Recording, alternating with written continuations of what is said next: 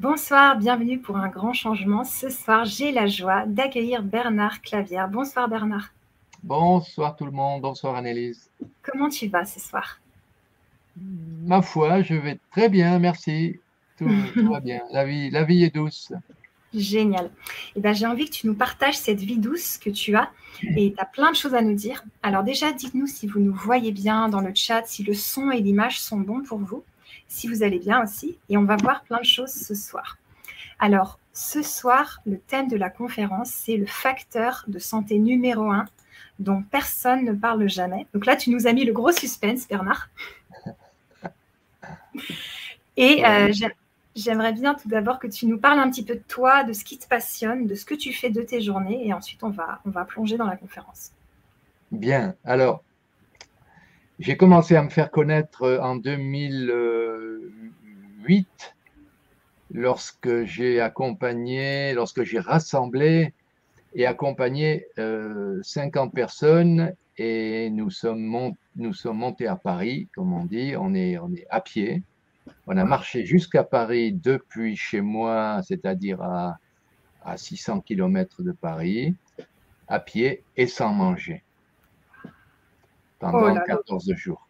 Donc voilà, ça, ça a été la première croisade pour la santé. Pourquoi croisade? Parce que c'était vraiment une action militante pour faire connaître euh, le jeûne, cet outil euh, merveilleux, pour améliorer sa santé, ou la, la, recouvrer et la, et la, conserver. Donc la croisade aujourd'hui, euh, elle, est, elle, est, elle, est, résidentielle puisque j'ai j'ai un lieu d'accueil où je reçois des gens qui viennent euh, jeûner, faire des cures, cures de raisin, cures de citron, le nettoyage du foie, enfin des tas de, pratiques euh, naturopathiques et donc, euh, on peut marcher toujours, mais on marche autour du domaine. C'est toujours chez moi, euh, en Gironde. C'est une ancienne ferme agricole euh, très belle, avec 13 hectares. Enfin voilà, j'ai des gens qui reviennent jeûner tous les ans et qui ne manqueraient ça pour rien au monde. Et donc, on a toujours un programme d'activités, on a des conférenciers plus ou moins célèbres. Cette année, on a, on a Irène Grosjean qui vient, qui vient passer deux ou trois jours avec nous. Euh, dans, dans, dans, quelques jours là. Et puis voilà, donc c'est principalement euh, mon, mon, activité, euh, faire vivre ce lieu. Et puis je continue à écrire, je continue à communiquer sur les réseaux sociaux, à donner des conférences comme avec, comme avec toi. Et puis, puis voilà, puis j'écris tout, j'écris d'autres choses qui, qui, seront publiées. J'ai une maison d'édition aussi où je publie les livres d'Andreas Moritz, oui qui est principalement connu pour son livre sur la, cure du foie et mhm. qui a écrit d'autres, d'autres livres très, très, très intéressants. C'est ça. Voilà, mais tu l'as, oui. Waouh, super, merci beaucoup. Bernard, justement, il y a Saïda qui te dit le jeûne, c'est une bénédiction offerte à l'humain. C'est un, c'est un moyen de santé qu'on n'a pas besoin d'apprendre parce qu'il est donné à tous les mammifères. Ça qu'il faut voir, c'est que ce n'est pas une pratique qui doit, pour laquelle il faut être formé, pour laquelle il faut être encadré. Euh, les bébés, lorsqu'ils sont malades, ils s'arrêtent de manger. Hmm. Et on n'a pas besoin de les encadrer, de les accompagner. Euh, nous avons cette, euh, cette capacité innée, intrinsèque de de nous arrêter de manger. Il faut retenir une phrase, c'est que la faim est incompatible avec la maladie. La faim n'est pas compatible avec la maladie. À moins d'être vraiment à côté de ces pompes, d'être, d'être perdu, d'être complète, d'avoir, de, s'être éloigné complètement des, des, lois de la, de la vie, normalement, on n'a pas faim lorsqu'on est malade. ça, c'est un réflexe naturel. Et donc, et donc si on n'a pas faim, logiquement, on ne devrait pas manger. C'est un signal que nous envoie la nature. Et dans ce silence intérieur, lorsque, l'on, lorsque le système digestif, euh, les processus digestifs sont interrompus, la nature peut œuvrer, peut, peut travailler et rétablir euh, l'équilibre et, nous guérir. Moi, je veux dédramatiser cette idée de s'arrêter de manger parce que les gens, y a, les médecins, forcément, ils te diront toujours, euh, oui, c'est. Aujourd'hui, ils ne critiquent plus le jeûne. Alors, à l'époque où j'ai commencé en 2008, où mon bouquin est, paru, évidemment, euh, on m'a traité de secte, on m'a traité de fou furieux, on a, on a voulu me faire des procès pour mise en danger de la vie d'autrui, c'est fou. Aujourd'hui, plus personne ne, ne nierait que, que le jeûne est, est, un outil formidable. Mais, mais ils vont quand même ajouter oui, mais il faut le pratiquer hein, avec un accompagnement médical. Alors évidemment, c'est pour ça qu'on voit fleurir partout des, des stages de jeûne avec encadrement. Bon, moi, c'est ridicule, il n'y a, a, a, aucun on a, on a besoin d'aucun encadrement. Par contre, ce qui est bien, c'est de jeûner en groupe. Oui, parce qu'il y a une dynamique, on s'aide les uns les autres. Mais franchement, pour quel... alors je parle des gens qui sont en bonne santé, qui ne pas, euh, n'ont pas des maladies graves, des maladies euh, euh, chroniques, sérieuses. Alors cela, oui, cela, il vaut mieux qu'ils soient accompagnés par des médecins, mais ceci dit, des médecins qui connaissent le jeune, il n'y en a pas. Hein. Ben mm-hmm. il y en a très peu. Ils, sont, ils ont quitté l'ordre des médecins pour la plupart, ils sont déconventionnés, etc. Mais jeûner en groupe, oui, mais se libérer de l'idée que le jeûne est quelque chose de, de grave, de, euh, et, surtout pas dangereux, bien sûr. Dangereux, c'est de ne jamais jeûner. C'est ça. Le jeûne lui-même ne, présente aucun danger. Mm. Justement, merci Bernard. Moi, j'ai lu ton livre et si on s'arrêtait un peu de manger de temps en temps, et le lire, en fait, ça m'a donné confiance. Je me suis dit, ah, mais en fait, je peux y aller. Et j'y suis allée, j'ai fait 7 jours, ensuite 7 jours et ensuite 12 jours, juste comme ça en travaillant, tu vois, sans être en groupe. Et je me suis dit, ah, mais en fait, ce livre, il m'a permis de le faire, alors qu'avant, je me serais dit, je ne peux pas faire plus de 4 jours, c'est pas possible et tout, tu vois. Ce que j'ai voulu avec ce livre, c'est exactement ça. Mm. Prendre les gens par la main, et leur dire allez-y, lancez-vous, c'est normal, c'est naturel, c'est bon, c'est pas dangereux. Euh, c'est vraiment le moyen de santé naturel le plus vieux du monde, puisqu'il est même plus vieux que l'espèce humaine, puisque le règne animal l'a toujours pratiqué. Hmm. Tous les animaux s'arrêtent de manger lorsqu'ils sont malades. Tu vois, euh, un, animal malade, il va, il va même se purger, il, euh, les chats, les chiens peuvent manger de l'herbe. Il y a des oiseaux qui se, qui se mettent le bec euh, dans le derrière et qui, et qui, qui se font un lavement. Euh, et, et, et, tous les animaux s'arrêtent de manger lorsqu'ils sont malades. Tu vois, c'est vraiment extraordinaire. C'est le moyen naturel le plus vieux, le moyen de santé le plus vieux du monde. Hmm. Merci. Et justement, il y a une personne qui, qui, fait comme toi, qui nous dit euh, Christine, coucou Bernard, très heureuse de vous retrouver. Grâce à vous, cela fait un an que je ne mange que le soir. Waouh, bravo Christine. Bravo. Ben oui, c'est, je suis intimement, profondément convaincu que, que c'est le régime idéal. Hmm. Évidemment, je vois, je vois des gens qui me disent euh, oui, mais moi, c'est peut-être pas fait pour tout le monde, c'est comme le jeûne, ça serait pas fait pour tout le monde, mais euh, franchement, non. Je crois que manger une fois par jour, c'est l'idéal. Après, euh, il y a des gens qui sont tellement conditionnés par les habitudes, les, addictions, la, dépendance à la nourriture, qu'ils ont, qu'ils ont besoin de manger. Dès, que l'estomac est vide, hop, il y a mm-hmm. cette sensation qu'il faut manger autre chose. Alors que non, l'estomac, c'est une chose, mais les aliments, ils passent dans l'intestin grêle, ils sont toujours en chemin, après le côlon, tout ça. Donc, manger une fois par jour, ça n'a que des avantages. Je suis en train d'écrire un livre sur ce système, parce que moi, ça fait 45 ans que je ne mange qu'une fois par jour strictement. Et il n'y a que des avantages. Euh, imagine le temps que l'on passe à organiser sa vie autour des repas.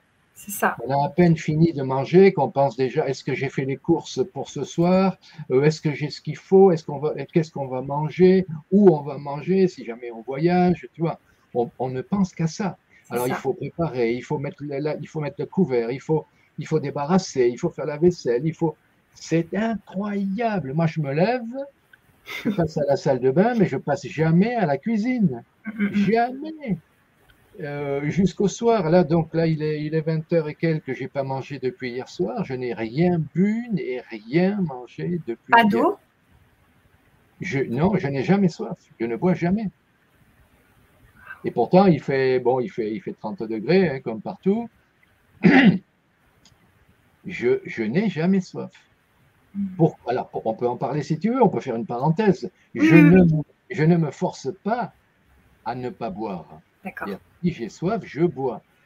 Mais il s'avère que tous les gens, sans exception, qui ont un régime principalement crudivore, végétarien, ont toute l'eau dont ils ont besoin. Là, je articule parce que c'est Tout à fait. tellement important. Mm. Et attention, ce n'est pas de l'eau minérale, c'est de l'eau organique. L'eau qui est contenue dans les légumes et les fruits crus, c'est l'eau qui est faite pour notre corps. Notre corps n'a pas été créé pour boire de l'eau qui est passée par tout un circuit industriel, qui a voyagé sur les routes, qui a séjourné dans du plastique. On est complètement tombé sur la tête. Et je suis très heureux parce qu'il n'y a, a pas si longtemps que ça, il y a une étude scientifique de, de- de chercheurs euh, écossais qui ont démontré qu'un bout de concombre désaltère plus qu'un Oui. verre d'eau. Waouh, waouh, waouh. C'est fou.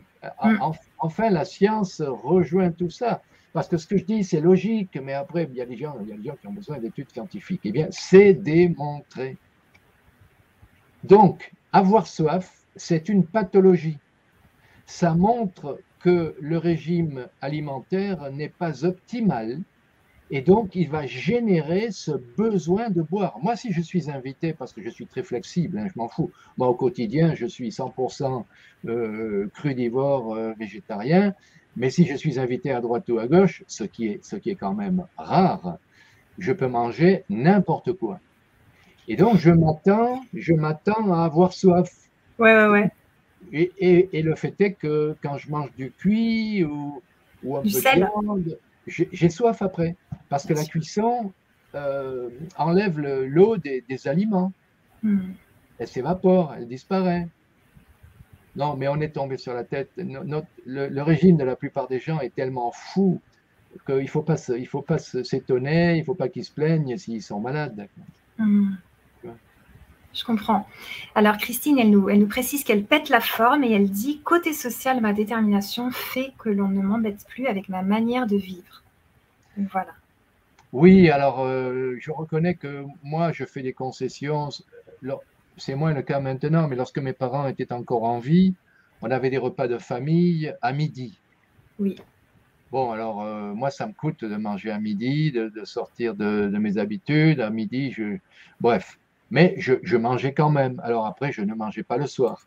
Mais manger une fois par jour, c'est bien. Mais attention, euh, manger le soir.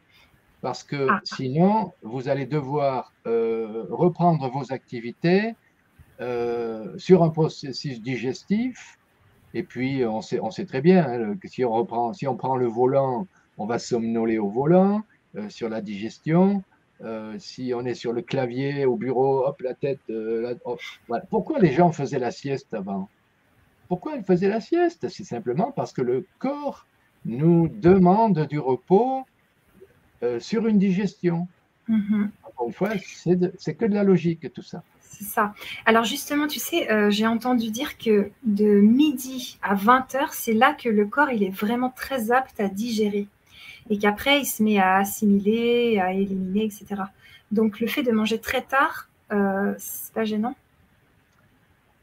Je me fous complètement de ce que les gens peuvent dire. Moi, ce qui compte, c'est mon expérience. C'est ça. C'est mon expérience. J'encourage chacun à ne pas croire ce qu'on lit à droite à gauche, ce qu'on entend à droite à gauche. Faites vos expériences. Moi, euh, lorsque j'ai terminé ma journée, lorsque je suis libéré mentalement, socialement, euh, je suis décontracté, je suis heureux de, de manger, mais comme je te le disais avant qu'on soit en ligne, ça peut être assez tard parce que euh, tant qu'il fait jour jusqu'à 22 heures ou et plus, je peux être dans le jardin, je peux être en train de débroussailler, de travailler dehors.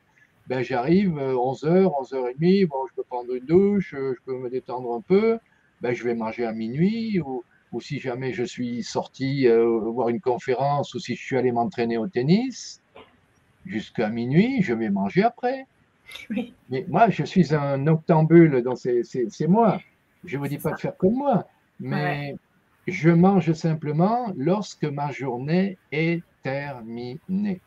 Parce mhm. qu'aucun sportif ne va euh, faire du sport sur la digestion, parce qu'aucun intellect ne va être euh, au maximum de ses euh, capacités intellectuelles sur une digestion, parce qu'on n'est pas, on pas à 100% lorsque le, lorsque le corps a besoin d'énergie pour digérer, on ne sera jamais à 100%. Et moi, pendant ma journée, j'ai envie d'être à 100%. Je suis au taquet. Carrément, carrément.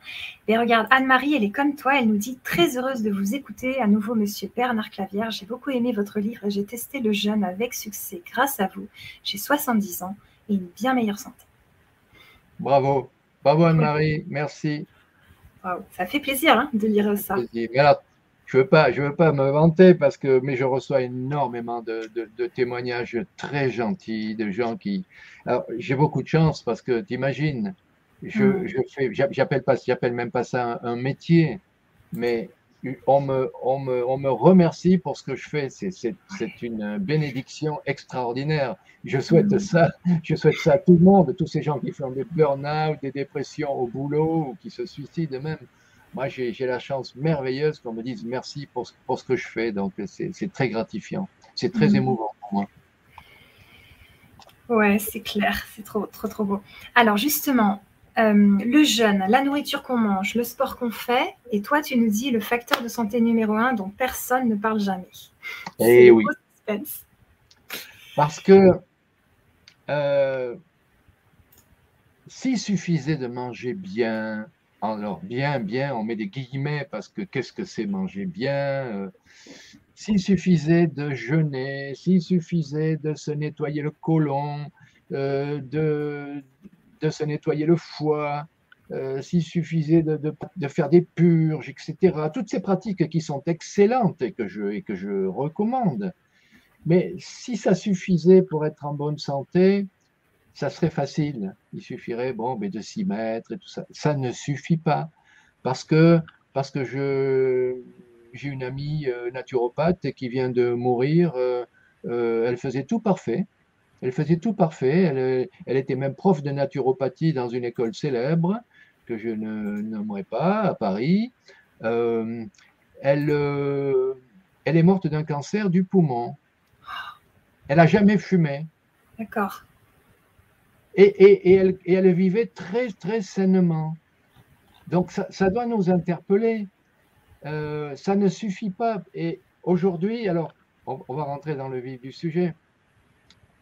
Aujourd'hui, nous, sommes obsédés par le corps physique. Mais l'image que je donne toujours, c'est qu'un menuisier, il n'est pas obsédé par ses outils. Le corps physique, c'est un outil. le, but, le but de la vie, ce n'est pas euh, de vivre vieux. Le but de la vie, ce n'est pas d'être en bonne santé le but de la vie, tu comprends? Euh, Le but du menuisier, ce n'est pas de bichonner ses outils, de les nettoyer. Il passe pas son temps à les regarder, à les admirer. Non, il en prend soin. Donc, à nous de prendre soin de notre corps. Mais après, le menuisier, il oublie ses outils. Il est, plutôt euh, euh, concentré sur le meuble qu'il va créer, sur la satisfaction de ses clients, sur, sur, sur, ce qu'il va faire avec ces outils. Et c'est là qu'on est, on est complètement à côté de la plaque, parce qu'aujourd'hui, le corps est roi. Le corps, il faut absolument. Euh, euh, et alors, je rajoute, le corps est roi et le, et le look est loi. Hein. Le look, il faut avoir le look. Hein. Bon, moi, je n'ai pas le look. Hein. Je, je, suis déjà, je suis déjà un vieux, 68 ans. Bon, j'achète mes vêtements sur les vides de grenier, je paye mes chemises de 50 centimes. Vous voyez, je, tu vois, je, m'en fous. Le look, ça ne m'intéresse pas. Par contre, j'ai de l'énergie. Par contre, euh, je bats des petits, je bats des petits jeunes euh, au ski. ou au tennis, et, ça, c'est ma satisfaction. Donc, le corps nous permet de réaliser le but de notre vie. Quand je dis le corps, c'est le corps physique, le corps émotionnel, ou, que les ésotéristes appellent le corps, le corps astral, et le corps mental. D'un point de vue, euh, allez, disons ésotérique, ce sont, ce sont trois corps physiques. Mais ce ne sont que des outils. Alors la question qu'il faut se poser, oui, mais à quoi vont nous servir ces outils? Et c'est là qu'on doit se poser la question du but de la vie. Quel est le but de la vie? Ce n'est pas, ce n'est pas de devenir vieux, je l'ai dit, ce n'est pas d'être en bonne santé, je l'ai dit, ce n'est pas de trouver un compagnon, une compagne, de, se, de vivre ensemble, de, de faire des enfants, euh, ce n'est pas non plus de, faire carrière dans un métier, ce n'est pas non plus de, construire une maison, de planter des arbres autour, d'avoir un chien, un chat, un toboggan dans le jardin. Vous voyez, tu, sais l'image, l'image d'épinal plastique du jeune couple qui se marie. Il y a la niche du chien, il y a le toboggan, il y a le trampoline. Enfin, s'ils ont la chance d'avoir un petit bout de terrain, moi j'habite à la campagne, donc c'est souvent le cas. Oui. Mais ce n'est pas le but de la vie. Alors le but de la vie, évidemment, euh, c'est là qu'il va falloir faire un pas vers certaines informations. Alors que je, peux vous guider aujourd'hui pour, euh, pour orienter un peu les, nos, auditeurs pour qu'ils aillent approfondir, parce que ce n'est pas moi aujourd'hui qui vais vous expliquer en détail, je, vais faire un, petit résumé. Mais je voudrais d'ores et déjà proposer à nos lecteurs, à nos auditeurs, la lecture de ce livre. Ok. Les enseignements de la sagesse éternelle, qui est un résumé formidable. Alors, c'est un petit livre qu'on peut lire gratuitement sur Internet. D'accord. On mettra le lien sur le site euh, partageinternational.org. Et si on veut l'acheter, on, on, peut le recevoir pour 3 euros. Donc, ce seront certainement les 3 euros les mieux dépensés de votre vie. Mm-hmm. Et dans ce livre, on va trouver les grandes réponses aux non moins grandes questions que l'on doit se poser. C'est incontournable. L'être humain, à un moment donné de son évolution, doit se poser des questions, les questions suivantes. D'où venons-nous? Où allons-nous? Pourquoi? Comment? À quelle vitesse? Qui suis-je? Pourquoi est-ce que un jour je souffre? Pourquoi est-ce qu'un jour je, je suis heureux? Pourquoi est-ce qu'un jour je pleure? Pourquoi est-ce qu'un jour je ris? Pourquoi est-ce que un jour je suis malade? Pourquoi est-ce qu'un jour je suis en bonne santé? Et pourquoi euh, et pourquoi je vais mourir? Parce que nous allons tous mourir. La vie est une maladie mortelle. Hein. Nous mhm. ne l'oublions pas. Et on va tous vieillir. On aura beau faire tout comme il faut pour être en bonne santé. On va tous euh, avoir la peau qui sèche, des rides. Euh, on, va tous mourir et, peut-être euh, malades. Mais en tout cas, on mourra. Alors évidemment, le rêve, c'est de mourir en bonne santé. Hein. Mhm. C'est quelle belle image. Mourir en bonne santé, c'est l'idéal mais ça ne sera pas donné à tout le monde. Et comme je parlais de cet ami qui vient de décéder, alors je n'ai pas dit son âge, 63 ans. 63 ah ans, c'est quand même très jeune. Hein. Euh, voilà, donc ça nous encourage à nous poser des questions. Le corps n'est pas tout. Et il y a des gens qui ont satisfait le but de leur vie en étant malades toute leur vie. Alors je viens de prononcer une phrase intéressante. Ils ont satisfait le but de leur vie. C'est là qu'on aborde un domaine qui jusqu'ici a été réservé à certains ouvrages euh, ésotériques. Aujourd'hui, attention, ça n'a plus rien d'ésotérique tout ça. Euh, si, vous, si vous suivez un petit peu euh, des auteurs comme Jean-Jacques Charbonnier, euh, il y a 30 ans, ça a commencé avec euh, Elisabeth Kubler-Ross, oui. euh, Suisse qui a étudié les états post-mortem. il y a eu le, grand livre La vie après la vie. bon, il y, a, y, a, des centaines de, de, livres qui, de façon indubitable, démontrent la permanence de la conscience au-delà de la, de la mort du corps physique. C'est-à-dire que on, peut, on change de voiture, on change de pantalon, on change de vêtements, on change de maison, on pleure pas. Hein à moins d'être très malade, moi si je change de vêtements, je vais pas pleurer. Donc je vois pas pourquoi on pleurerait lorsqu'on change de, de vêtements, lorsqu'on change de corps. Tu vois? Il, faut, il faut se réconcilier avec la mort. Et se réconcilier avec la mort, c'est se réconcilier avec la vie. Qui sommes-nous Si je demande à quelqu'un, qui es-tu? Et cette personne, elle va te donner son nom, elle va te donner son job, elle va te dire où elle habite, son âge, où elle est née. Mais moi, je ne demande pas un, CV, je ne demande pas un curriculum vitae. Qui es-tu? Et, le fait est que l'immense majorité de l'espèce humaine est incapable de répondre à cette question.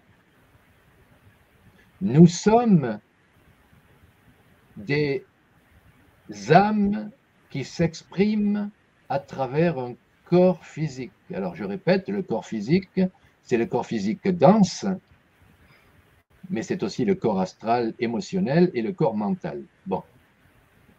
Nous ne sommes pas des êtres humains qui ont une âme.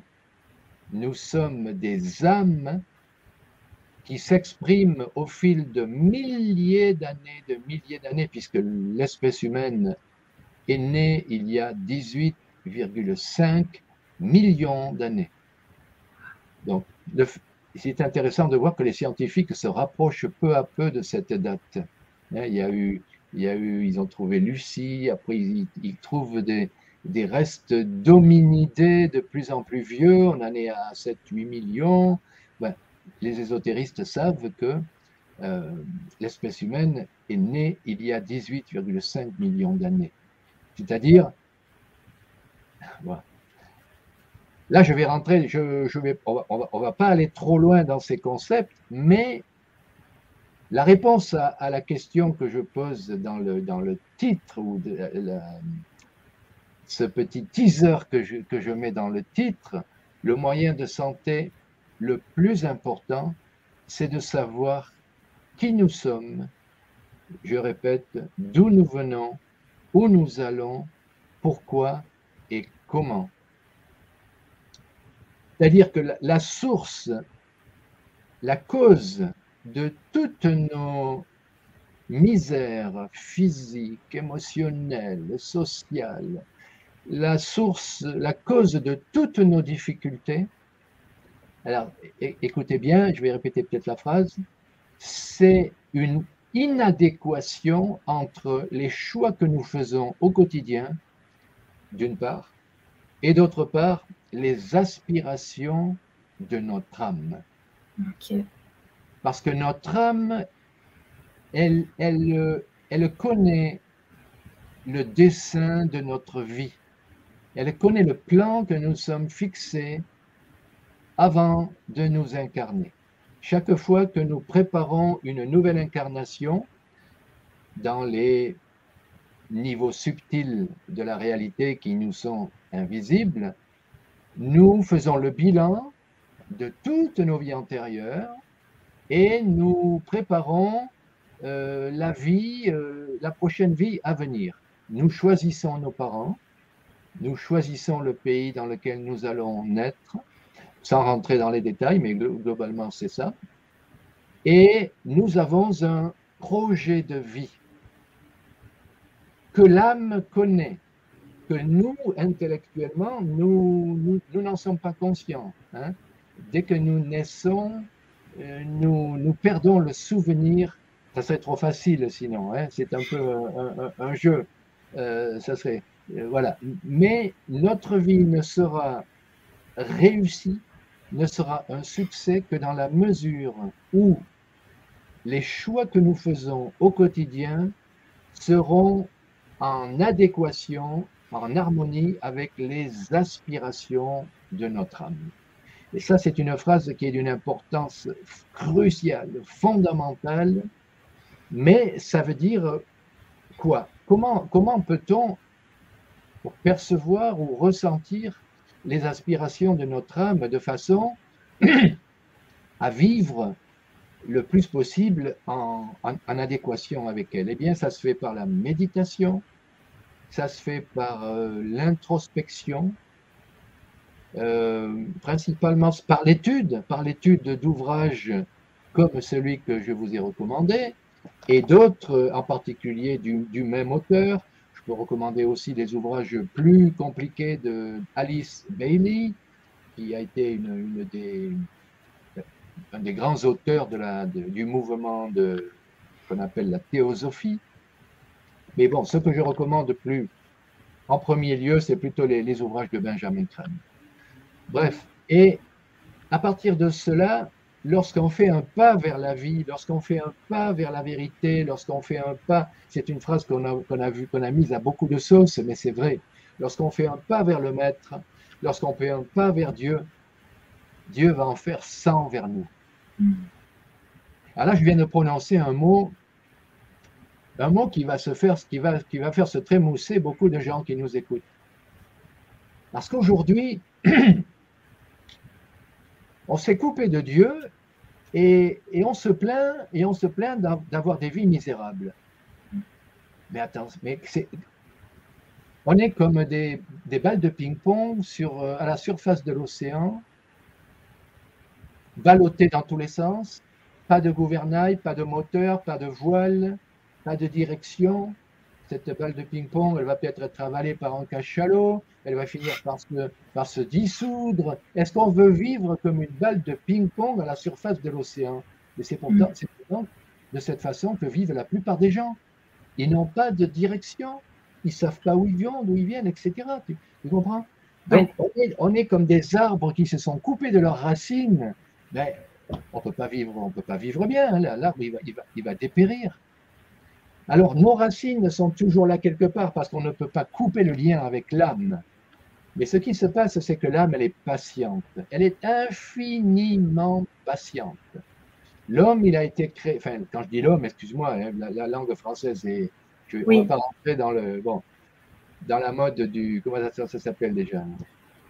Où on utilise toujours le masculin, le féminin. Donc, l'être humain, disons, ouais. a été créé avec le libre arbitre. C'est-à-dire que nous avons le choix. Nous pouvons exercer notre, discernement et notre libre arbitre en permanence, et ce, à trois niveaux. Au niveau des pensées, au niveau des paroles et au niveau des actions. C'est nos trois façons de nous exprimer, d'exister, de, de, vivre. Et donc, euh, c'est à ces trois niveaux qu'on fait des choix. il y a des gens qui, plus on, est, plus on est évolué, plus on fait des choix, des, choix sages, des choix qui sont réfléchis. Mais des gens moins évolués, ben, ils, vont, ils vont être le jouet de leurs émotions, ils vont parler plus vite qu'ils pensent, ils vont, ils, vont, ils vont agir sans réfléchir. Tu vois, ils vont mélanger un peu ces trois niveaux. Normalement, la pensée, c'est la base de la parole, et après, et idéalement, les actes suivent la pensée et la parole. Si on veut vivre de façon euh, harmonieuse, euh, et force est de constater que chez la plupart des gens, c'est tout ça, c'est c'est en désordre, voilà. Là, là on, on, agit avant de réfléchir, on, on, parle avant de penser, etc. Mais c'est pourtant de cette façon qu'on évolue. Si on prend conscience de la valeur de la pensée, de la valeur de la parole et de la valeur de nos actes, forcément, on va, chercher à s'améliorer.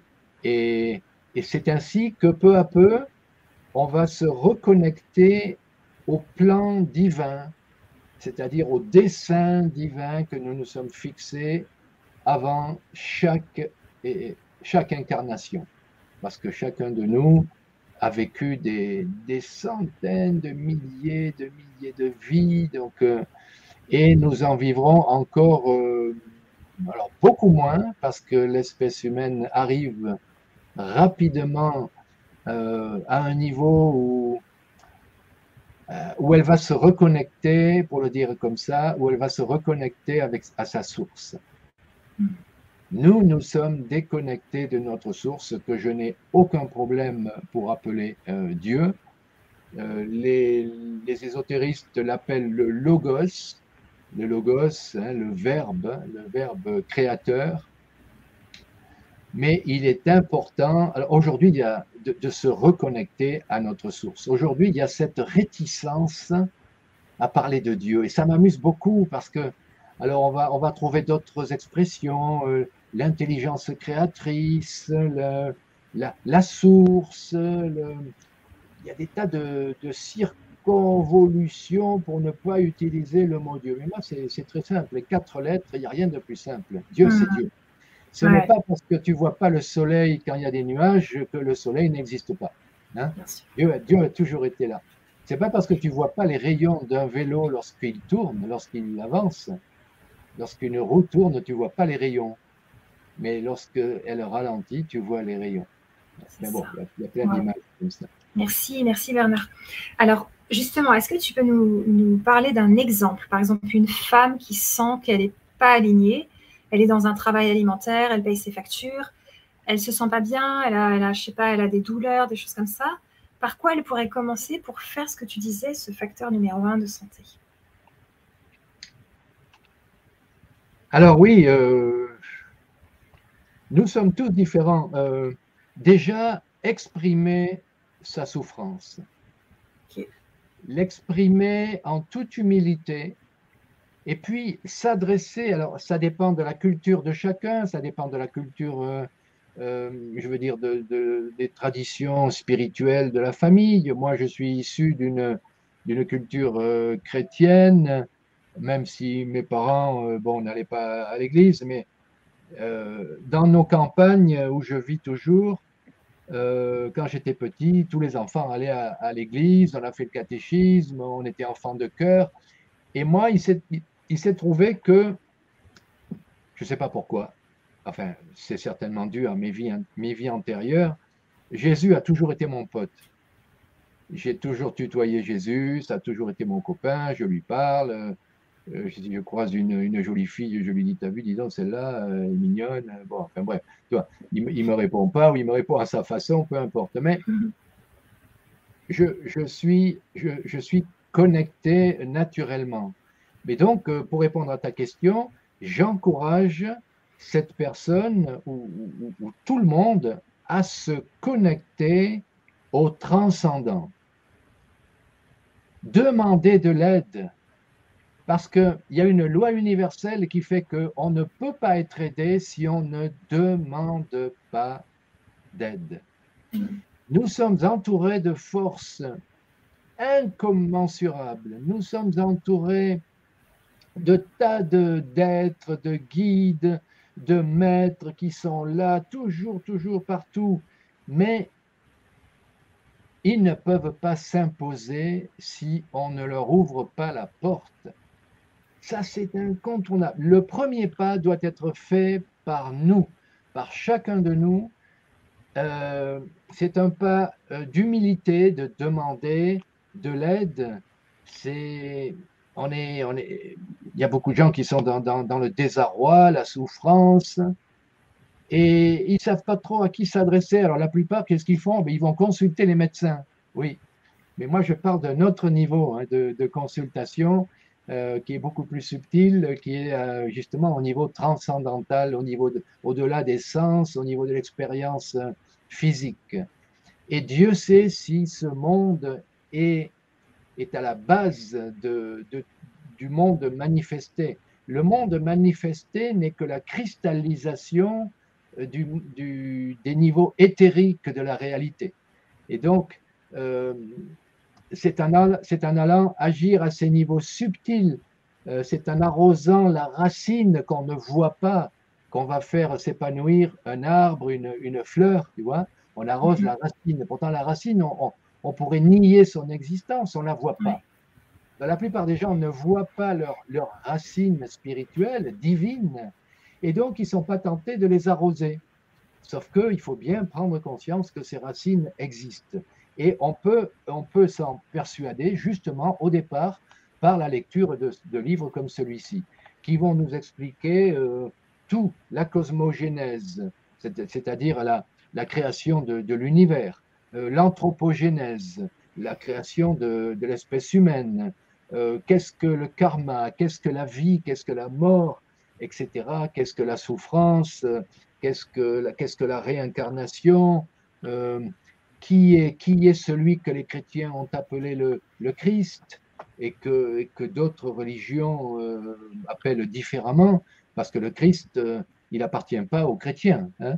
C'est, juste le nom que les, chrétiens lui ont, donné.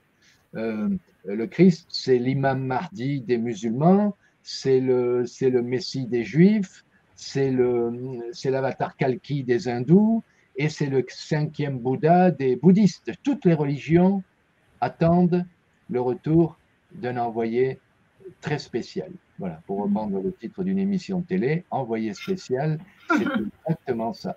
Toutes les grandes religions, et ça c'est au cœur de notre conférence. Je ne suis pas en train de dévier, parce que l'espèce humaine va bientôt assister au retour parmi nous d'un groupe d'êtres. Alors, ça sera un groupe. Jusqu'à maintenant, l'espèce humaine a été le témoin de l'apparition à une époque du Bouddha, 600, 650 ans avant, avant notre ère, le Bouddha. Après, il y a eu, il y a eu, il y a eu Jésus. Avant, il y, a eu, il y a eu Krishna, avant, il y a eu Rama, il y a eu euh, Zoroastre, il y a eu Shankaracharya, il y a eu comme ça, euh, à des époques euh, diverses et variées, mais, régulièrement, au fil de l'évolution de, ce monde, le Logos, Dieu, nous envoie des messagers. Et ma conviction, c'est qu'aujourd'hui, il y en a un qui est en train de se préparer. Il est déjà dans un corps physique, mais pas manifesté, pas, pas déclaré. Je sais qui c'est. Ben, je, connais, je connais son nom. Je, euh, je ne l'ai pas encore rencontré consciemment, parce qu'on peut le croiser très bien et sans savoir que c'est lui. Bref, il est, pas, il est, pas, il est encore anonyme. Mais l'espèce humaine aujourd'hui est prête pour se réconcilier avec sa source et ça va se faire à travers, à nouveau, un, messager euh, spirituel, divin. Et effectivement, posons-nous la question, si, le Bouddha apparaissait aujourd'hui, si Jésus revenait aujourd'hui, si Krishna apparaissait aujourd'hui, euh, est-ce qu'on le reconnaîtrait? Hmm. Comment est-il habillé? Mais moi, je peux te dire qu'il serait habillé comme toi et moi. Euh, il, il, utiliserait les réseaux sociaux, il passerait à la télé, etc. etc. C'est exactement ce qui va se produire. Waouh, waouh.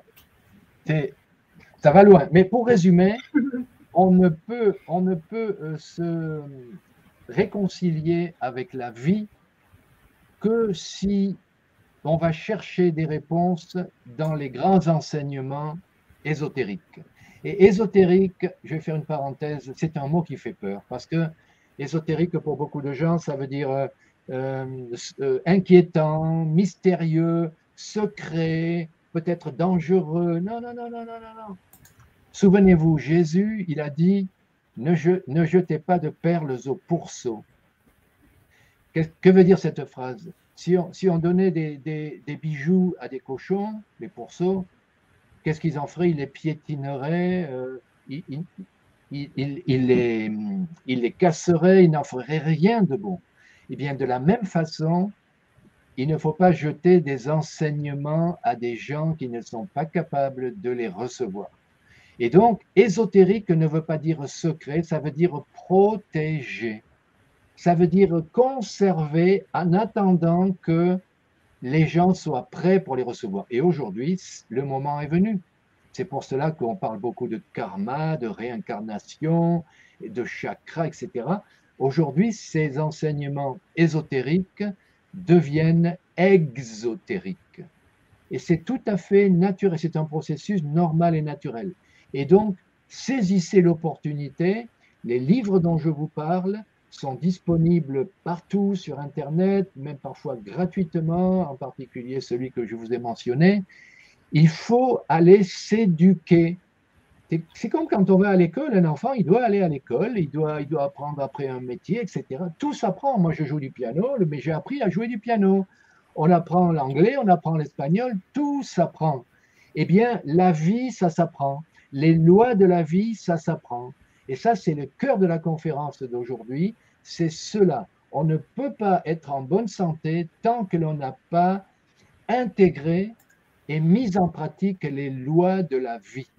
Et les lois de la vie, c'est beaucoup, beaucoup, beaucoup plus que les lois de l'alimentation ou que les lois de l'hygiène intestinale, etc., etc. Beaucoup, beaucoup, beaucoup plus. Ok, ok, ok. Hein? Non, c'est parfait, j'adore. J'adore. Et justement, comment. Euh, bon, déjà, la première question, c'est est-ce que l'hygiène intestinale, l'alimentation, tout ce qu'on a dit avant, vont aider la personne à trouver euh, ce pourquoi elle est faite, ce que veut son âme? Alors, je, rappelle que le menuisier, même s'il n'est pas obsédé par ses outils, il fait ah tout pour qu'il soit aiguisé. Ah il, fait tout pour qu'il soit propre. Il hmm. fait tout pour qu'il soit bien rangé à leur place. Tu comprends? Je crois que l'image est, assez bonne. Tout à fait. Et donc, notre corps physique, bien sûr, qu'il nous appartient de faire tout ce qu'on peut pour qu'il soit euh, au maximum de ses capacités et qu'il nous permette de réaliser le but de notre vie, hmm. qui est tout simplement de reprendre conscience de notre divinité. C'est-à-dire que Sai Baba a dit redevenir Dieu pour comprendre Dieu. La seule façon de comprendre Dieu, c'est de redevenir Dieu parce qu'il a dit aussi la seule façon de parler de Dieu, c'est le silence. C'est beau comme phrase. moi, je ne l'écoute pas puisque je parle beaucoup, mais bon, euh, on comprend ce qu'il a voulu dire. C'est dans le silence intérieur, c'est dans le silence du corps, par le jeûne, c'est dans le silence des émotions, c'est dans le silence du mental que Dieu peut nous parler. Parce que tant qu'on est dans le bruit, l'excitation, la parole incessante, l'action aveugle, là je dis Dieu, bon c'est Dieu, mais Dieu il délègue, hein. Dieu il délègue, Dieu il n'intervient pas. Il est comme le maître d'ouvrage que, que les ouvriers ne voient jamais. Les ouvriers, ils voient l'architecte, euh, ils voient le maître d'œuvre, mais ils voient jamais le maître d'ouvrage. Donc Dieu ne communique pas avec l'espèce humaine, mais il est entouré. Il est entouré de gens qui, eux, sont vraiment au, contact et qu'on appelle les, maîtres de sagesse. Ok. Alors justement, toi qui es connaisseur et tu as de l'expérience là-dedans, est-ce que tu peux donner quelques astuces pour justement euh, faire euh, avec cette alimentation? Quand on va dans les supermarchés, on est tenté de partout. Quand on va n'importe où, la, nourriture euh, de cantine, partout, ça se mange pas. Enfin, dès qu'on mange ça, on est constipé, on n'est pas bien. Qu'est-ce que tu conseillerais ah Là, j'ai un conseil très simple. Et ça, va, ça va vous amuser. Bon, ceux qui me connaissent l'ont déjà entendu. Je, je l'ai mentionné plusieurs fois dans mes vidéos et ailleurs. Lorsque vous faites vos courses,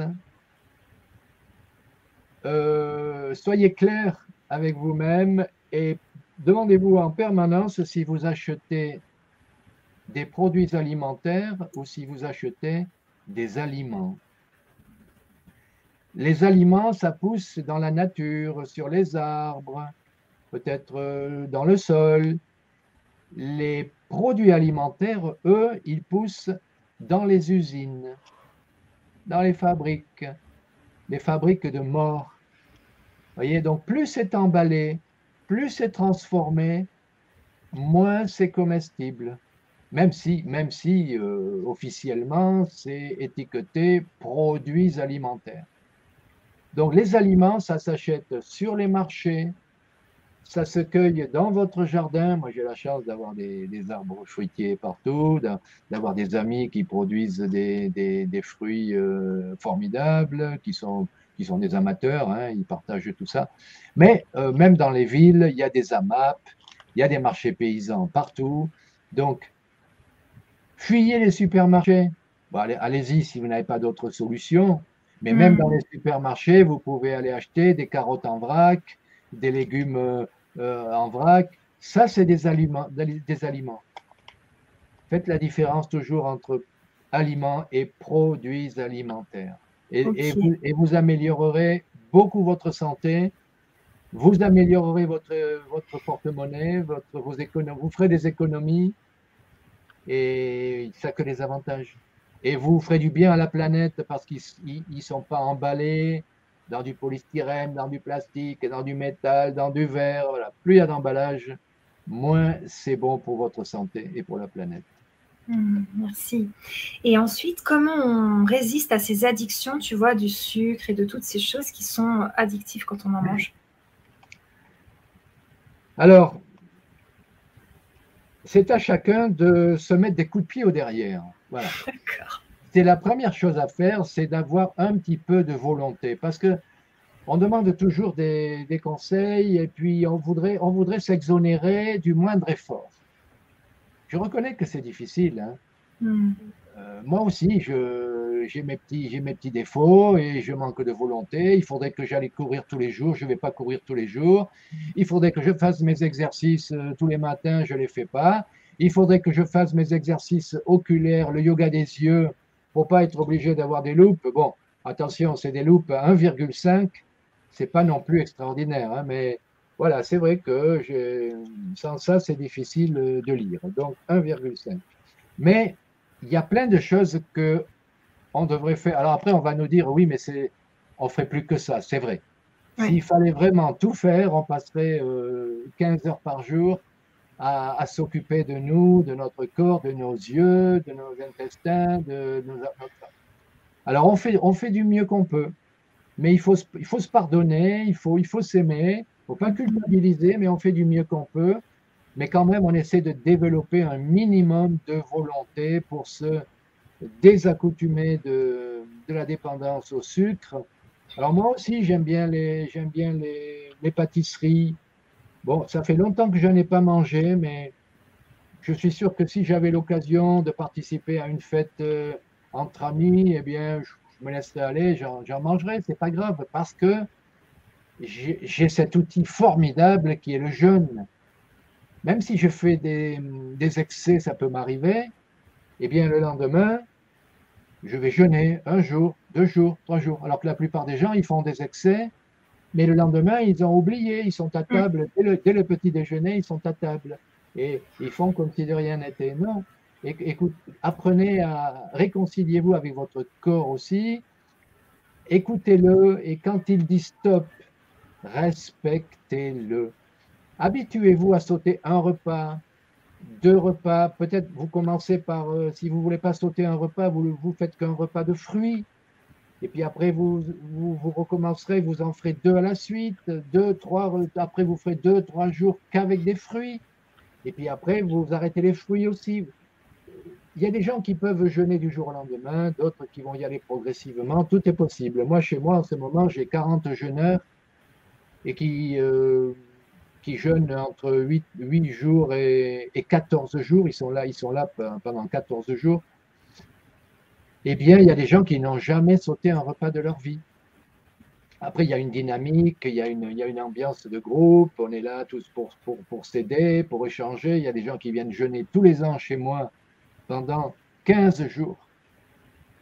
c'est admirable, hein. il faut de la volonté. Ah Mais voilà, ils sont contents, ça leur fait du bien. Et puis, c'est possible, c'est facile. Il faut, je le répète, se mettre un peu des coups de pied au derrière des fois. Merci, merci. Alors, Marc, il me dit que euh, Jésus a dit Ce qui importe, ce n'est pas ce qui rentre, mais ce qui en sort. C'est une très belle phrase, euh, Marc René. Et Jésus, il a voulu dire, qu'est-ce qui sort de votre corps? Ce qui sort de votre corps, c'est, la parole. Mais la parole, je l'ai dit, elle est basée sur les pensées. Donc on peut dire que les pensées sortent de votre corps. D'ailleurs, ça a été prouvé, puisque la plupart de ceux qui nous écoutent connaissent Oponopono. Mm donc ils connaissent la, force de la projection de la pensée. Avec des pensées justes, vous pouvez changer le monde. C'est pour cela que je vous encourage à être en permanence dans l'innocuité. L'innocuité, c'est pas un mot qu'on utilise beaucoup, c'est l'art de ne pas faire de mal. Et ne pas faire de mal, encore une fois, c'est à ces trois niveaux. Physique, là c'est assez facile hein, de ne pas se battre. Euh, physique, les actions, la parole, ne pas faire de mal en parole et ne pas faire de mal en pensée. Et mm. plus on va vers un niveau subtil, plus c'est puissant. Parce que si je vous casse une chaise sur la tête, je peux vous tuer. Mais si je vais agir au niveau les plus subtils de la matière, en, faisant la fission euh, atomique, je peux tuer des millions de personnes avec une bombe atomique. Donc ça, c'est un concept très intéressant. Plus on va vers des niveaux subtils de la réalité, plus on accède à des niveaux de puissance croissante jusqu'à être incommensurable. Donc Jésus, il a voulu dire effectivement, ce qui sort de votre corps, c'est mm. aussi les pensées et vos paroles. Donc ça, c'est une grande leçon de sagesse. Prenez soin de vos pensées et de vos paroles. Merci. Alors, comment on fait pour, euh, pour aller vers ce que notre âme, elle, souhaite pour nous, tu vois, pour dire, ah bah oui, c'est ça en fait. quels sont les signes qui nous disent, on y est? Les signes, on les perçoit lorsqu'on est vigilant. Parce que euh, les, alors les maîtres, on peut dire Dieu pour faire un raccourci, hein, mais bon, je l'ai dit, Dieu, il est, il, il, Dieu, Dieu, il a créé sa, il a fait sa création et après, il a, il a délégué. Bref, la vie frappe à notre conscience. Mais la plupart. Alors, c'est, tiens, c'est Winston Churchill. Donne-moi une seconde. Ouais, ça marche, ça marche. Alors. Là, je suis là. Ça y est, c'est vite fait. Winston Churchill, il a dit une très belle phrase. Il a dit tous les êtres humains trébuchent un jour sur la vérité. Mais la plupart se relèvent rapidement, secouent leurs vêtements et retournent à leurs occupations comme si de rien n'était. Donc cette phrase, elle, montre bien que la vie frappe à la porte de notre conscience, mais la plupart des gens sont tellement pris par le quotidien par leurs activités, par leurs pensées, par leurs soucis, par leurs malheurs, leur bonheur, qui ne sont pas en contact avec ces niveaux subtils de la, vie. Et donc, en devenant de plus en plus conscient, en, calmant le mental, en calmant les émotions, en, ralentissant peut-être nos activités euh, physiques aussi, professionnelles, ah, euh, il faut sortir de, de ces burn-out que, tant de gens, dont tant de gens souffrent, euh, en, ralentissant un peu à tous ces niveaux, on va se mettre à l'écoute de notre voix intérieure. On peut, l'appeler comme ça. Et on va, on va prendre conscience de plus en plus du sens de notre vie. On va être tenté de lire certains livres plutôt que d'autres, euh, d'aller écouter certaines, certaines conférences, d'écouter peut-être euh, euh, Bernard Clavière, et puis voilà. Mhm. Et, et, on va se dire, allez, je vais, je vais changer ma vie, je vais, je vais essayer de faire ça. et chaque effort va être un pas de plus vers la, vers la vie et vers, et vers notre âme. Merci, merci. Alors là, les personnes du chat, elles reviennent sur le jeûne. Elles aimeraient savoir, est-ce que ça guérit tous les cancers? Personne ne dira, n'apportera jamais de réponse à cette question parce que on n'est pas, le bon Dieu. On, est tous différents. On ne sait jamais. Et puis, attention, il y a des maladies qui sont karmiques, il y a des maladies qui sont héritées d'autres vies. C'est pour ça qu'il est tellement important de, de, reprendre conscience de, la, de la grande loi du karma qui devrait être enseignée à l'école, dans les universités. Ça sera le cas plus tard, hein, on y viendra. Mais bon, il, va falloir être patient encore un peu.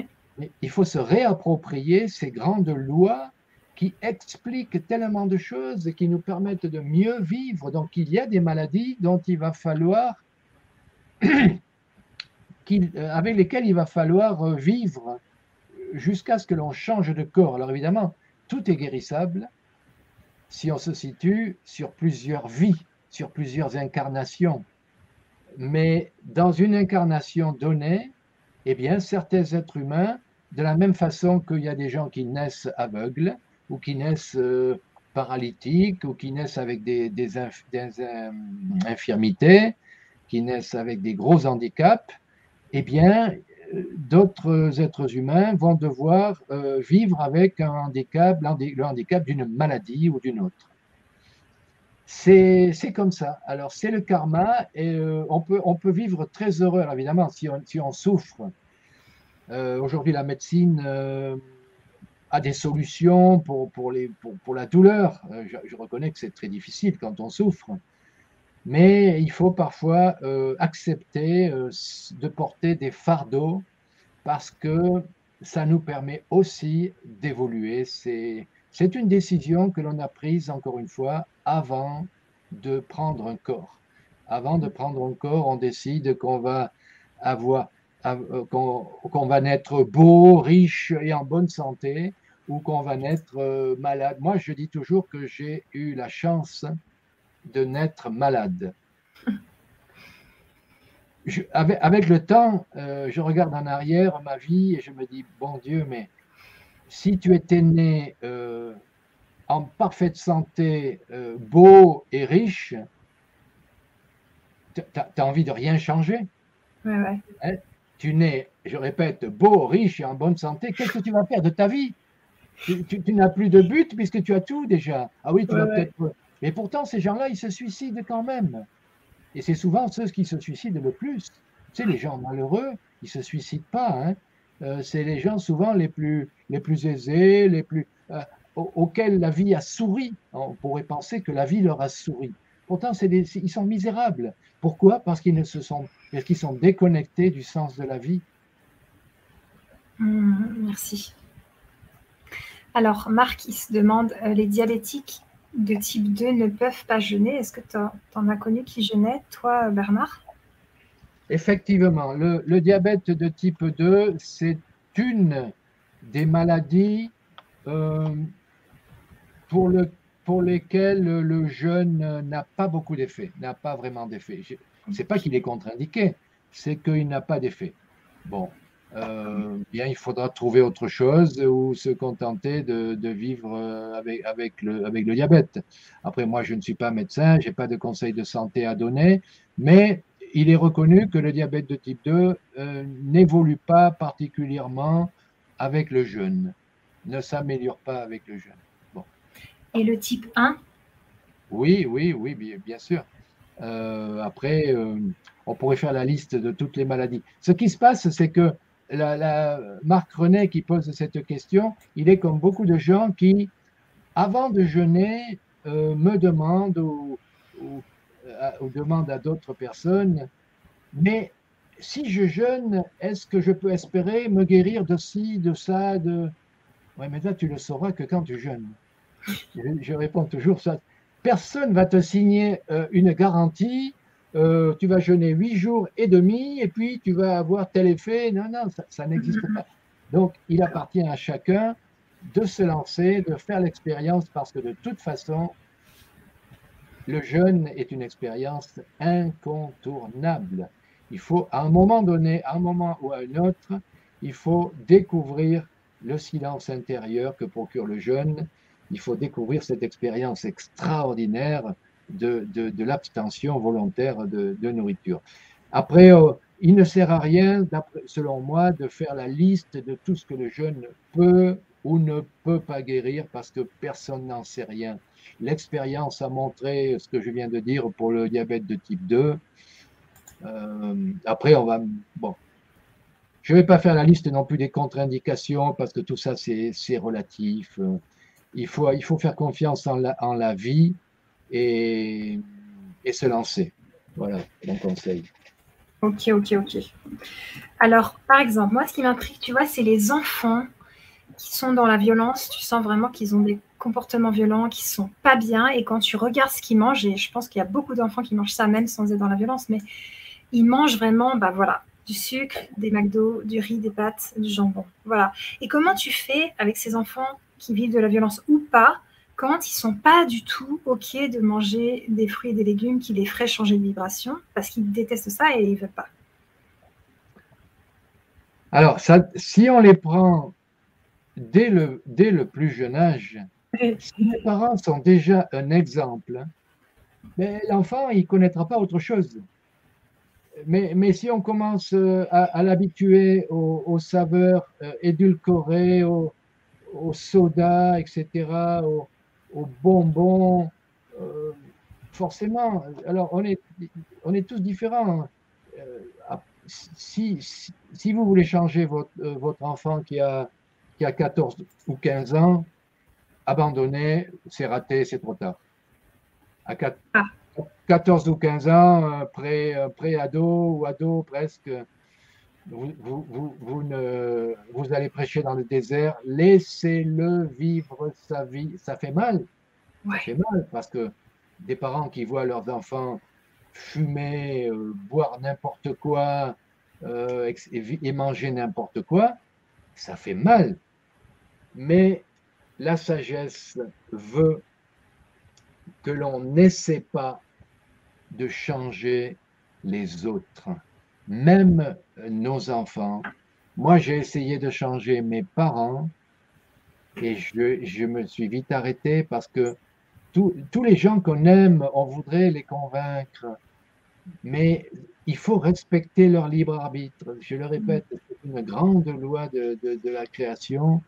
On doit respecter le libre arbitre de chaque individu et nos enfants sont des âmes individuelles qui doivent faire leurs propres expériences. La seule façon de les aider, c'est de prêcher par l'exemple. Et ne soyez pas des prêchis-prêchats, ne leur donnez pas de leçons.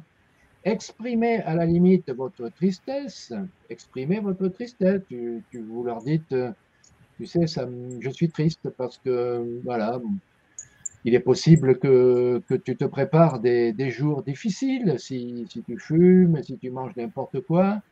Mais si vous sentez que votre enfant n'est pas réceptif, gardez le silence. N'insistez plus, n'insistez plus. Ce n'est que par l'exemple et le respect d'autrui que l'on peut au mieux aider les enfants. Donc, je vois trop d'un parent qui fait ci, fait pas ci, fait pas ça, c'est affreux, affreux, affreux. Arrête, tu vas tomber, euh, euh, tu vas te faire mal, tu dois pas manger ça, il faut, il faut pas. C'est terrible comme éducation, c'est imprésentable. Donc il faudrait déjà que les, que les parents aillent à l'école des parents. Ça n'existe pas. Mais tu sais, on, on, passe le permis de conduire, on passe le permis de, de pêche, de chasse, de aujourd'hui, je, je, serais partisan de créer des écoles des parents, hein, franchement. Merci, Bernard. Il pas de réponse définitive, tout, tout ça, c'est très difficile. Hum, tout à fait. Alors, il y a Nora qui dit bonsoir. Beaucoup se prétendent éveillés et sont encore très loin du compte. Le chemin de l'éveil semble être personnel à chaque être, avec ses propres expériences pour se découvrir soi-même. Bien sûr. Alors, ceux qui se prétendent, déjà, non. la personne qui est éveillée, elle ne va pas dire qu'elle est éveillée, non. Déjà, elle, va, elle va être elle-même, elle va, elle va, elle va pas donner de leçons. non, les éveillés, ils sont beaucoup plus dans le silence. Si on leur pose des questions, ils vont, ils vont, ils vont répondre avec sagesse, avec euh, euh, bien. Mais effectivement, le chemin de l'éveil est personnel à chaque être le chemin est personnel, mais il n'y a qu'un sommet. Il n'y a qu'un sommet de la montagne, mais après, euh, chacun peut choisir euh, de monter à pied, de prendre le, funiculaire, de prendre la route en lacet ou de monter sur le dos d'un âne. Mm. Tu comprends? Ouais. Donc, chacun choisit euh, sa vitesse de progression, son, son véhicule, mais effectivement, il n'y a qu'un sommet. Ok. Et chacun va faire ses, propres expériences, bien sûr. Alors justement, Simone, elle te dit, lorsque je médite, je pense que je romps les contrats antérieurs établis par mon âme. C'est intuitif, je ne sais pas si c'est bien. Ben, Simone, je ne suis pas sûr de, de comprendre ce que tu veux dire. hein. C'est une phrase euh, euh, complexe. Euh, moi, je vais remettre la méditation à, la place euh, simple qu'elle doit occuper. Méditer, c'est euh, c'est comme quand on plonge pour aller au fond de la mer chercher un trésor abandonné. Il faut rentrer dans le silence de la mer. Plus on descend, moins il y a de lumière, plus c'est c'est le vide. Mais au fond, on va trouver un trésor qu'on va pouvoir remonter à la surface. Alors j'ai une autre image. Méditer, c'est comme l'archer qui va tirer, qui va tirer sa corde en arrière. Alors là, je tiens, oui, là, je tiens mon arc. Voilà, je suis là. Et donc, je médite, je tire. Je, je dis ça parce que j'ai été géo au Club Med, euh, j'ai fait yoga et, et tir à l'arc. Alors voilà, je tire ma corde en arrière. Et il y a un moment où l'archer, il est immobile. L'arc est complètement tendu. Et c'est ça l'état de méditation. Mais il ne va pas pouvoir rester comme ça longtemps. Le but de l'archer, c'est de, c'est de décocher la flèche. Et donc méditer, c'est ça le but de la méditation, c'est de revenir dans l'action avec cette force, cette puissance qu'on aura trouvée dans la méditation, cette, cette clarté d'esprit. Euh, la méditation, c'est c'est la source de tout, c'est incontournable. Tout être humain, dans une vie ou dans une autre, est appelé à se reconnecter à son âme par une pratique de méditation ou une autre. Et moi, je vous conseille, j'en profite pour vous conseiller une pratique de méditation qui s'appelle la méditation de transmission. Vous faites une recherche sur Google, vous allez trouver ça, transmission euh, comme transmission. Il y a des groupes partout en France et c'est une méditation qui, qui a été donnée au monde euh, il y a dans les années 70 et qui, est pratiquée dans, énormément de pays et qui, se développe de plus en plus, qui est une activité anonyme, gratuite, euh, on n'a pas besoin de s'inscrire à quoi que ce soit, elle est interculturelle, on peut appartenir à n'importe quelle religion et pratiquer la transmission.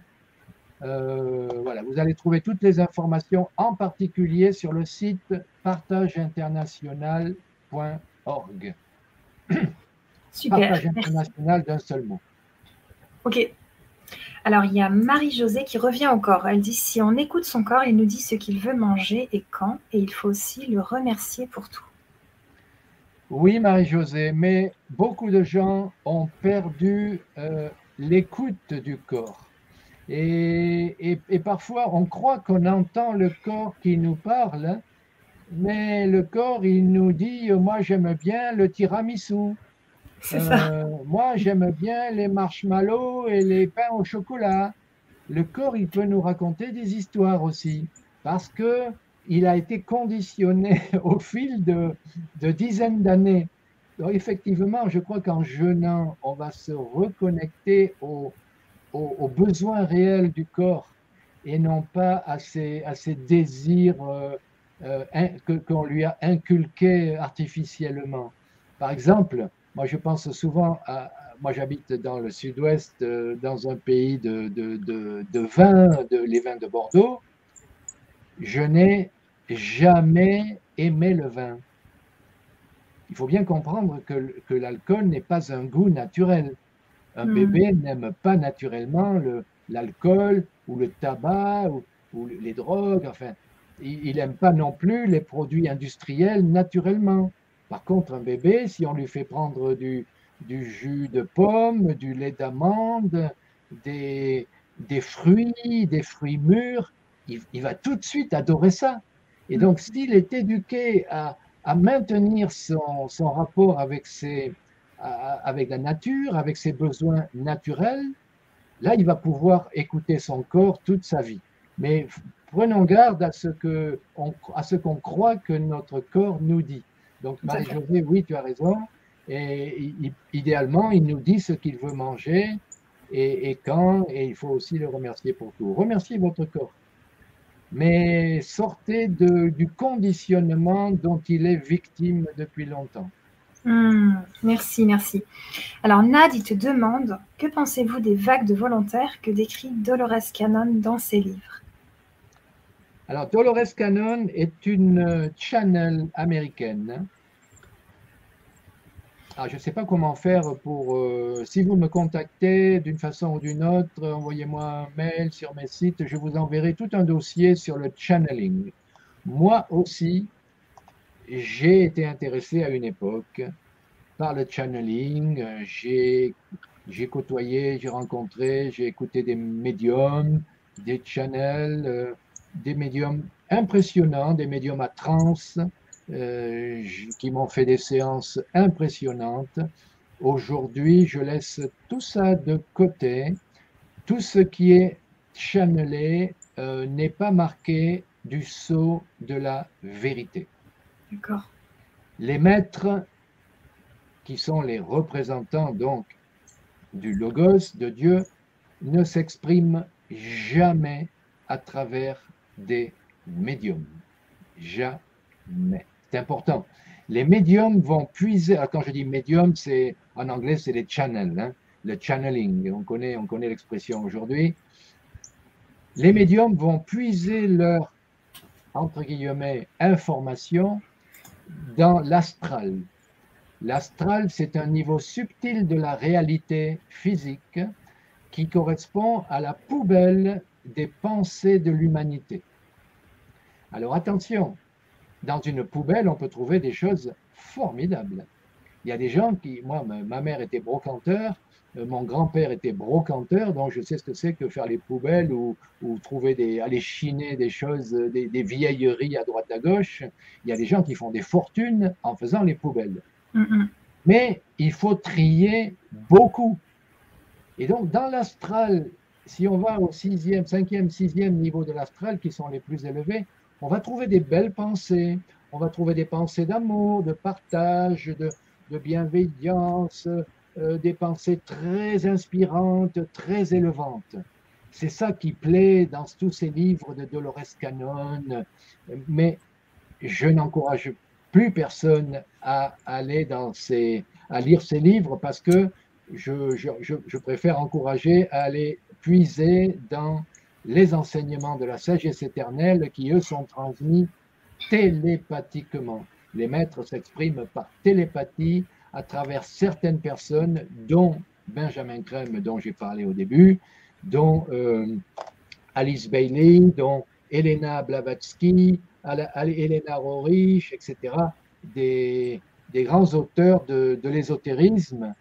Et donc, apprenez à faire la différence entre tout ce qui est euh, channeler et tout ce qui vient de la source. Écrivez-moi, je vous, je vous enverrai des, documents. Super. Après, je vais mettre tes réseaux sociaux dans le chat pour les gens qui veulent t'écrire.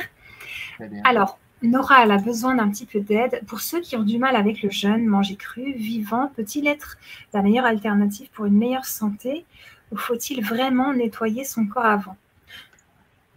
Peut-être pas avant, mais en même temps. Alors, manger cru, ou, le, plus, le plus vivant possible. C'est une. Alors, est-ce que c'est une alternative aux jeunes? Non, pour moi, c'est un complément. Je crois que avoir du mal avec le jeune, comme a dit Nora, c'est un peu rapide. Je pense que tout le monde peut arriver. Alors, les gens qui viennent chez moi, et je le répète, il y a des gens qui viennent jeûner tous les ans depuis des années pendant 15 jours. Eh bien, parfois, ils ont du mal. Parfois, ça se passe bien. Ou ils ont du mal un jour, mais le lendemain, ça va, c'est super. Mais franchement, j'ai des gens qui, passent des journées euh, au lit, ils ont envie de vomir, ils, ont mal partout. Mais le lendemain, ils n'ont pas remangé, hein, ils sont toujours en jeûne. Mais le lendemain, c'est merveilleux. Ils me disent, mais Bernard, ça y est, j'ai franchi le cap de cette euh, difficulté. Tu te rends compte à quel point c'est gratifiant? Parce qu'on on a eu la force d'accepter d'en baver pendant 24 heures. Ça. En général, ça ne dure pas.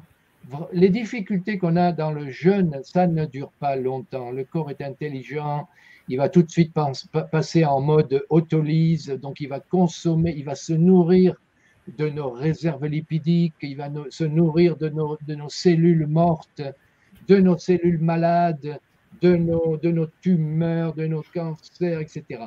Donc, le corps est intelligent. Mais parfois, euh, ça va être un peu difficile. Ça serait trop facile de, faire des bêtises pendant des dizaines d'années et puis de, se mettre à jeûner trois jours et puis que tout soit fini, que, ça passe comme une, lettre à la, boîte.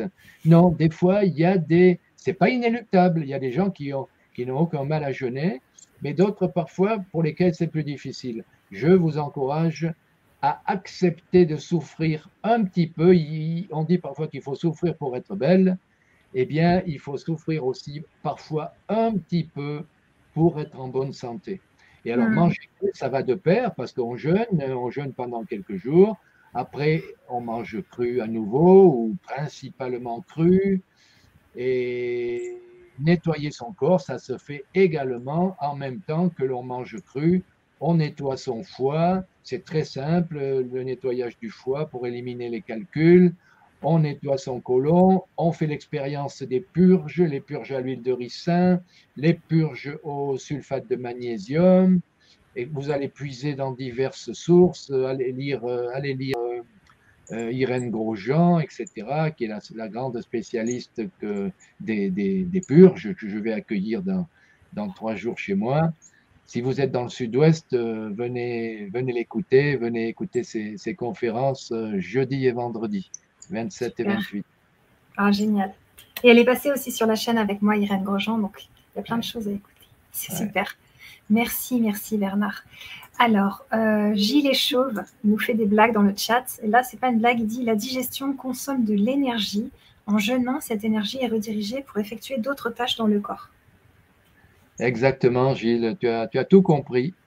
Tu as tout compris. On voit bien que la digestion nous demande le repos, puisque les animaux, lorsqu'ils ont mangé, ils vont, faire ils vont se mettre dans un coin et puis euh, ils dorment et on ne les voit plus.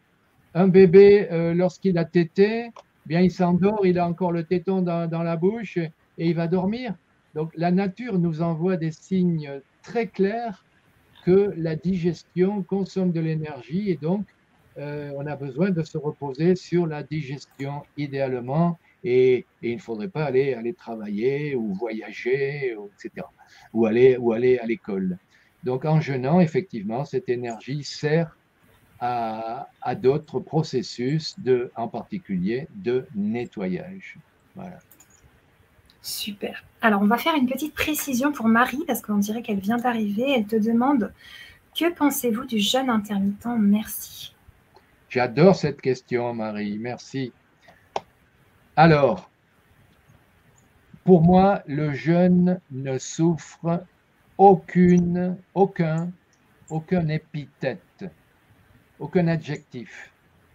Pour moi, le jeûne, c'est le jeûne. Je ne qualifierai jamais le jeûne de intermittent, hydrique, euh, sec. On jeûne ou on jeûne pas. C'est tout.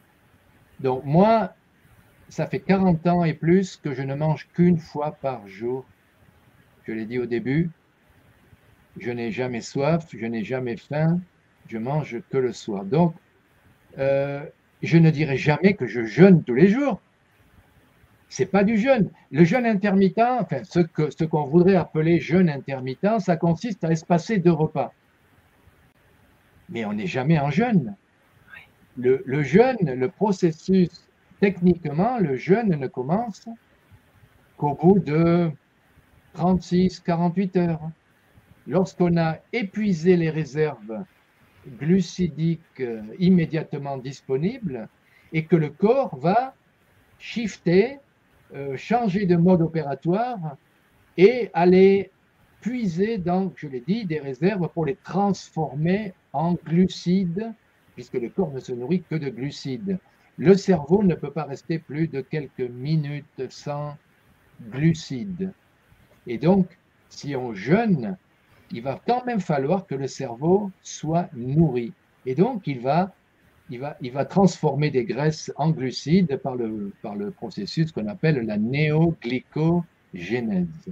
Glyco, sucre, génèse, engendré, création. Le corps est très intelligent, il va créer des aliments pour le cerveau, pour le cœur, pour le foie. Le métabolisme continue de fonctionner normalement, même en l'absence d'apport extérieur. Donc, c'est bien d'espacer les repas, puisque moi je recommande à tout le monde de, ne manger qu'une fois par jour.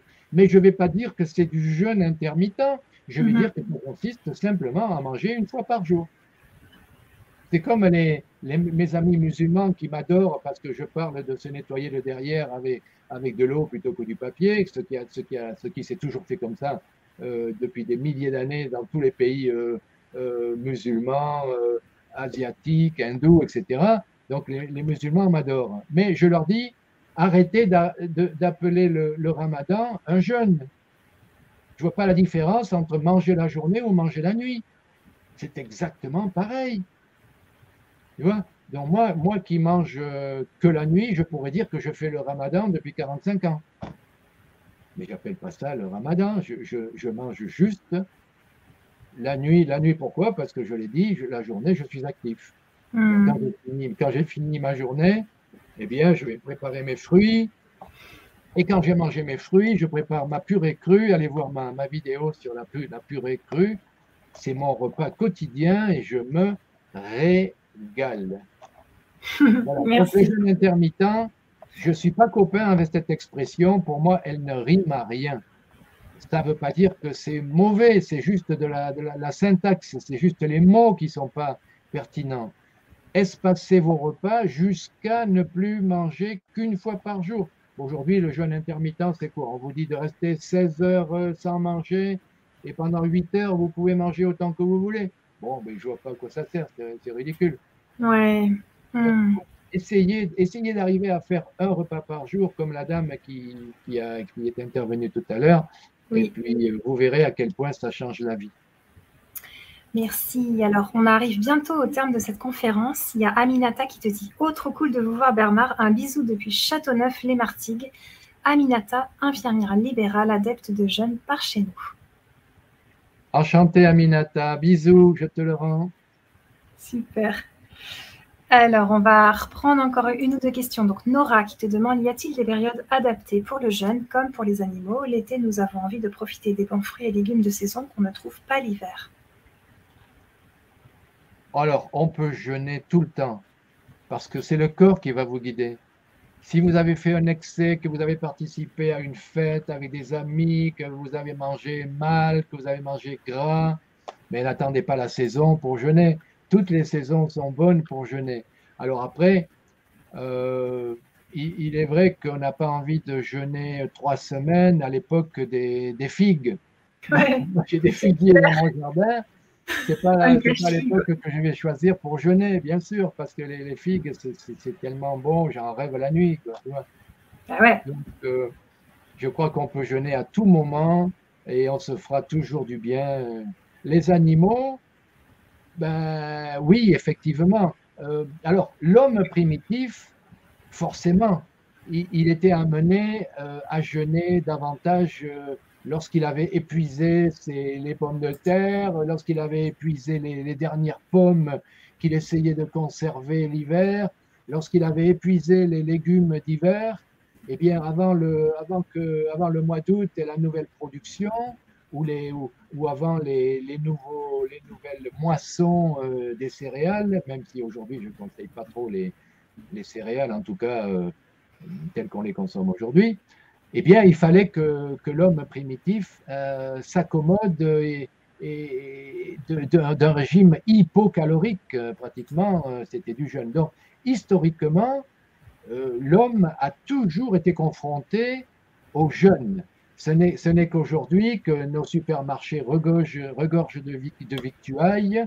On ne sait même plus euh, si c'est la saison des tomates, euh, des choux, des cerises, il y a de tout, tout le temps. On ne regarde même plus d'où ça vient, etc. Donc, voilà. Alors, je vais faire une remarque. Ah on est quand même loin du sujet de la conférence. Là, on m'a ramené, on m'a ramené à mon, à mon ex-cœur de métier. Mais bon, ça passe, je vous pardonne, c'est pas grave, vous êtes gentil. Hein.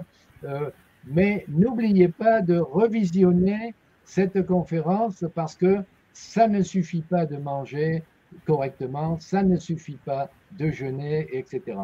Le hmm. corps, le corps n'est qu'un outil. Super, merci Bernard. Merci beaucoup d'être venu sur le grand changement, de nous avoir partagé tout ça.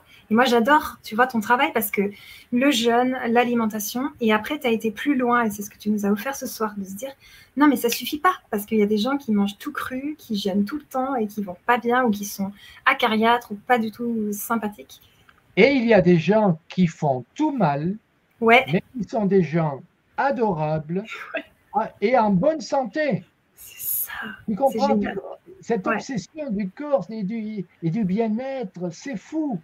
Parce qu'il y a des gens qui sont chers alors, au cœur de Dieu, disons-le comme ça, des gens qui, qui, qui font du bien autour d'eux, qui sont en bonne santé et qui mangent n'importe quoi et qui, qui fument peut-être et qui boivent peut-être. Donc posez-vous des questions sur le but de votre vie. Voyez, ça, ça, nous, ça doit nous faire réfléchir aussi. Hmm. Super. Eh ben, on arrive au terme de cette conférence. Je te laisse nous, nous dire peut-être l'essentiel que tu veux qu'on retienne. Là, on repart avec ça. Voilà, souvenez-vous de ça. Ça marche. La principale cause de maladies et de malheurs divers est l'inadéquation entre nos choix de vie et les aspirations de notre âme. Donc, allez, partez en quête de votre âme. Reprenez le contact avec votre âme. Posez-vous les, questions pertinentes et cherchez les réponses et la vie vous enverra les réponses. Et déjà, moi, je vous ai donné quelques petites clés pour approfondir et en particulier celle-ci. Et je vous embrasse tous. Ça m'a fait bien plaisir, Annelise, d'être avec toi. Super. je te remercie pour ton initiative. Génial. Ben, les gens sont livre est gratuit sur Internet. Allez le lire. Oui, tout à fait. Merci, merci à tous et à toutes. Et à très bientôt sur la chaîne. Merci. Bye bye. Bye.